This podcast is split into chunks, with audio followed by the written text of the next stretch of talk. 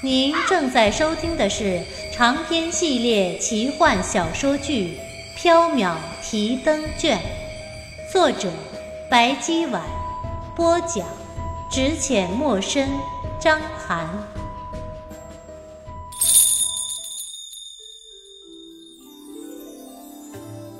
喜欢我们的听友可以加入 QQ 群六二九八四九三五八六二九八。四九三五八，第一折返魂香，第十五章爱欲。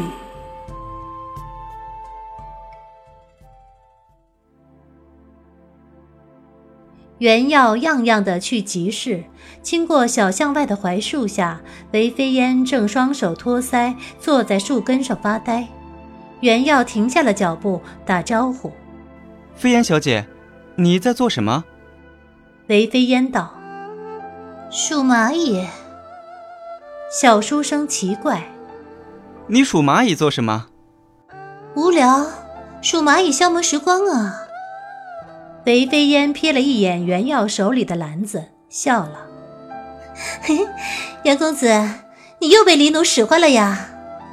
袁耀苦笑：“哈，是啊，没办法，黎奴总是这样。”韦飞烟叹道：“袁公子，你太善良了。”哎，韦飞烟望着袁耀的身后，表情瞬间变得僵硬，嘴唇微微的抽搐着。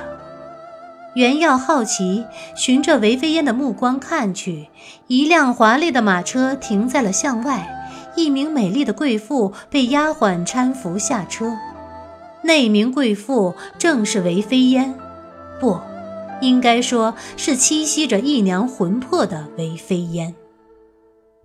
白姬一直在等待返魂香的因果，原耀也在等待，如今终于到了收获果的时候了。韦飞烟，不，姑且叫她姨娘吧。远远的看见原耀袅袅的走了过来，袁公子，好久不见了，你怎么一个人在巷口吹风啊？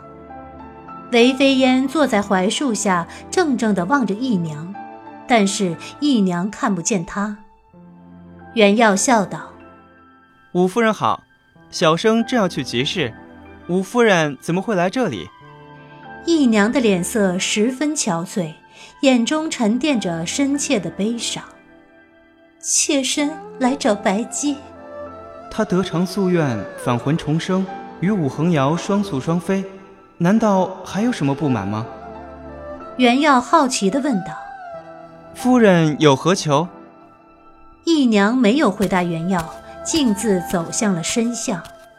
秋风中传来了她的细语呢喃，让小书生心惊。也许，当时没有得到返魂香，妾身永渡虚无，反而更好。袁耀从集市回到缥缈阁时，姨娘已经离开了。里间金菊屏风后，白姬坐在清月岸边，她的面前摊开了一叠裁好的纸，手持蘸满朱砂的笔，在纸上写着什么。袁耀走近一看，纸上写着“魂兮归来”。白姬行事素来诡秘，袁耀也不敢多问。袁耀站了一会儿，看腻了白姬练字，终于开口问出了自己想知道的问题：“白姬，姨娘为什么来缥缈阁？”白姬没有抬头。来缥缈阁的人自然是有所求。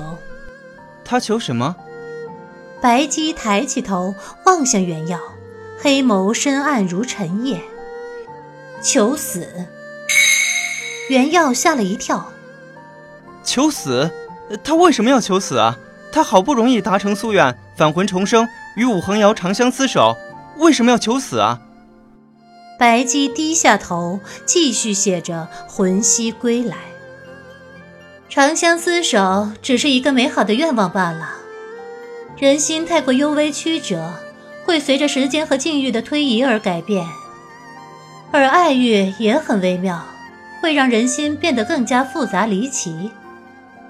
小书生一头雾水，小生听不懂。白姬笑了，道：“简单来说吧，反身后的义娘觉得武恒瑶不再爱她了，她也不再爱武恒瑶了。白姬微睨着黑眸，望着清月岸对面的虚空。一个时辰前，义娘就坐在那里，以袖拭泪。曾经，五郎不顾世人指点讽笑，与已经成为非人的妾身在一起。尽管在别人眼中，他是在和虚空说话，如同疯人，可是我们却很愉快。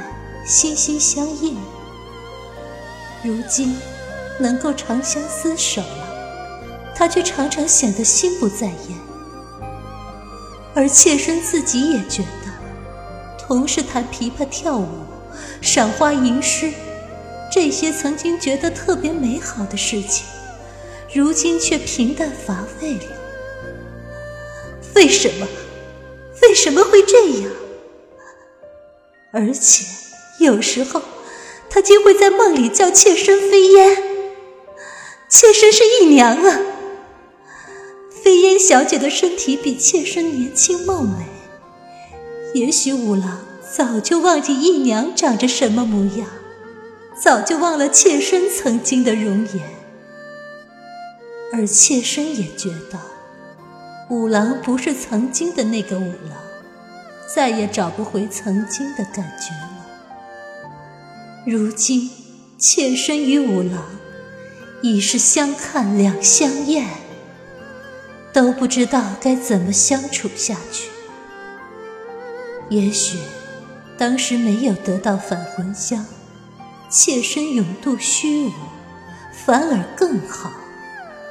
至少，五郎会永远记得妾身，妾身也不会厌弃五郎。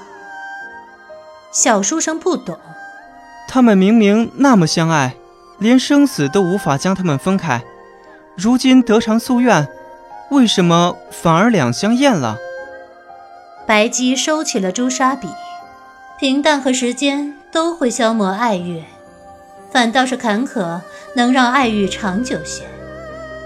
小书生摇头，他不懂爱欲。白姬没有回答。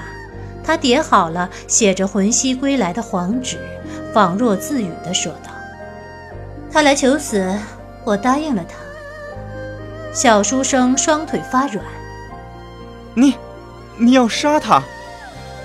白姬笑了：“哼，怎么会呢？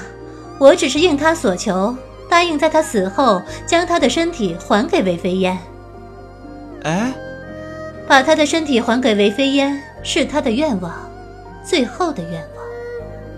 袁耀道：“他要寻死，你为什么不阻止？”白姬喃喃的说道：“我不能阻止，因为那是他的愿望。”当天晚上，五夫人悬梁自尽。子夜时分，缥缈阁外有人敲门。袁耀起身开门，一名清婉的红衣女子静静地站在门外。袁公子。袁耀从声音中听出是义娘，大吃一惊。义娘。义娘微笑点头，从袖中拿出一纸书信递给袁耀。如果五郎再来缥缈阁，请将此信交给他。袁耀接过信。好。一娘盈盈拜了三拜，转身消失在了黑色的陋巷中。一阵夜风吹来，袁耀打了一个寒战。他垂下头，望着手中的信，心中无端的涌起了一阵悲伤。三天后，武恒瑶果然来到了缥缈阁，白姬接待了他。里间中，金菊屏风后，白姬与武恒瑶对坐在青玉案旁，袁耀侍立在一边。武将军想求什么？武恒瑶俊目通红，面色憔悴。返魂香。为谁返魂？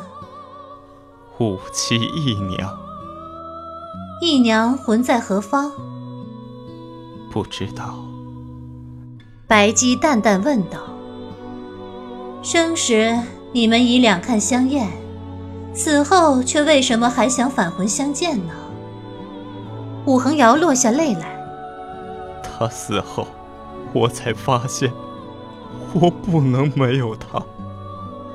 很遗憾，这一次他对人世再无欲念，魂魄已归地府，进入六道轮回，返魂香已经没有用了。武恒瑶如遭电击，怔怔的说不出一句话。袁耀见状，从袖中拿出姨娘留下的信，递给武恒瑶。姨娘说：“你如果再来缥缈阁，就将这封信交给你。”武恒瑶急忙拆开信，看完之后失声痛哭。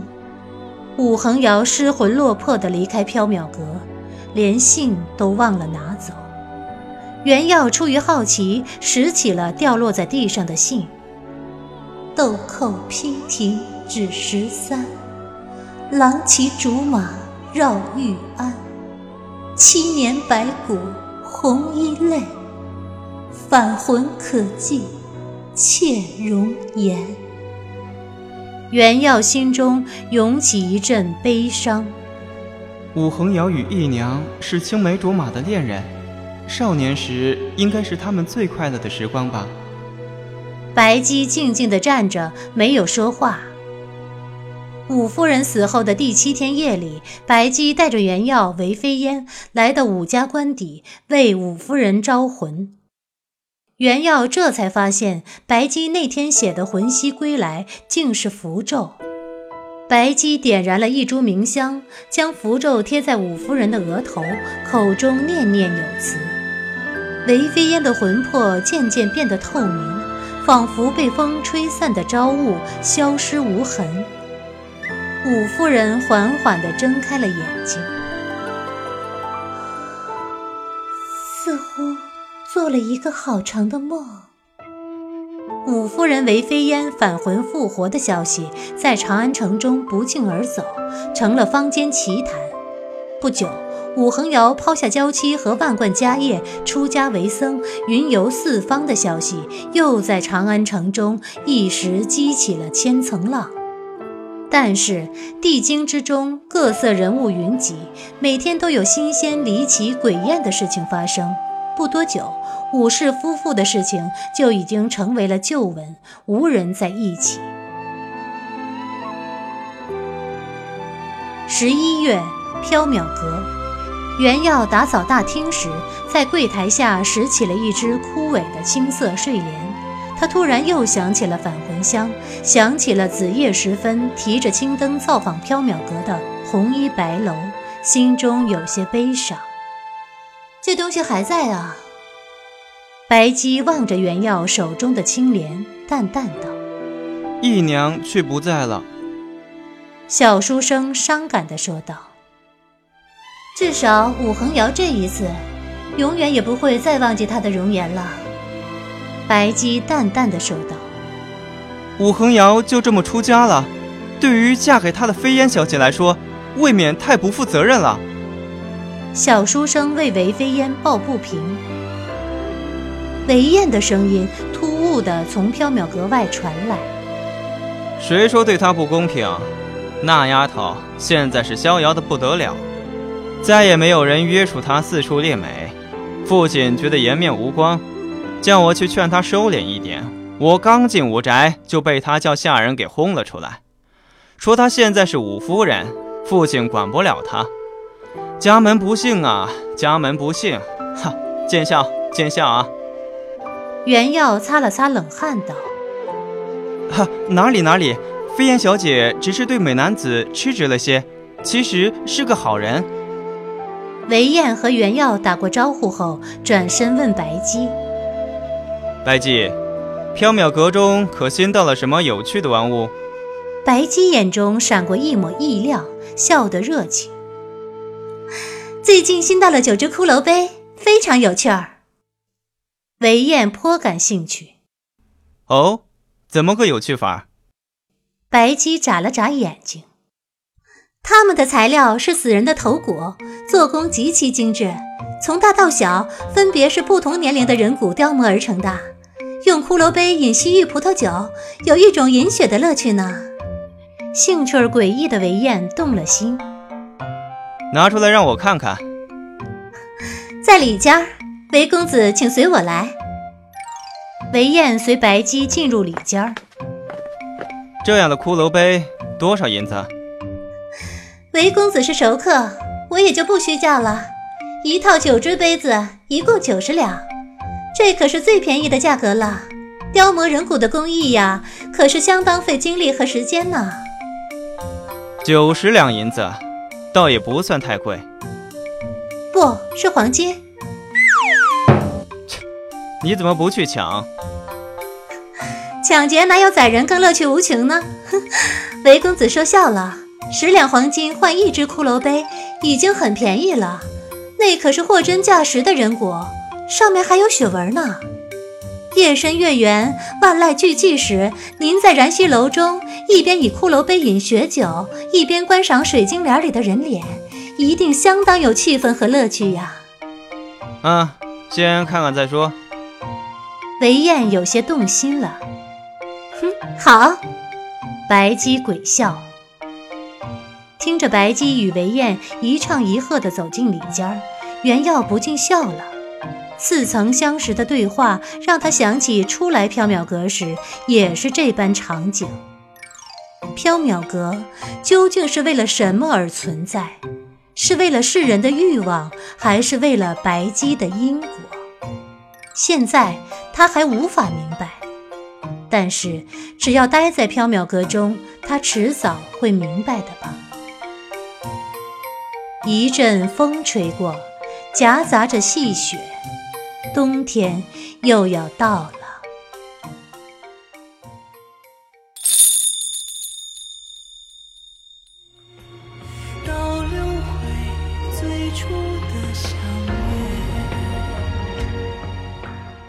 七玄公认的废柴女徐达被预言，一生平顺温良，成不了啥大志业。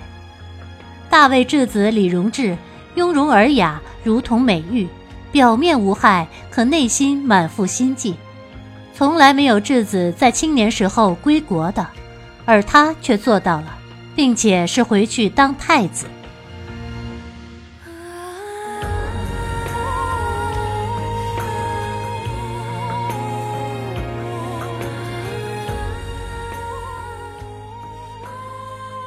小透明徐达这辈子干过最大胆的事情，就是看上了未来的皇帝，顺势爬上了他的龙床。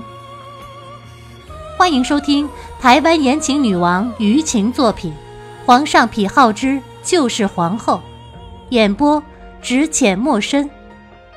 喜欢这部小说的听友，可以在喜马拉雅搜索“就是皇后”，然后点击订阅收听哦。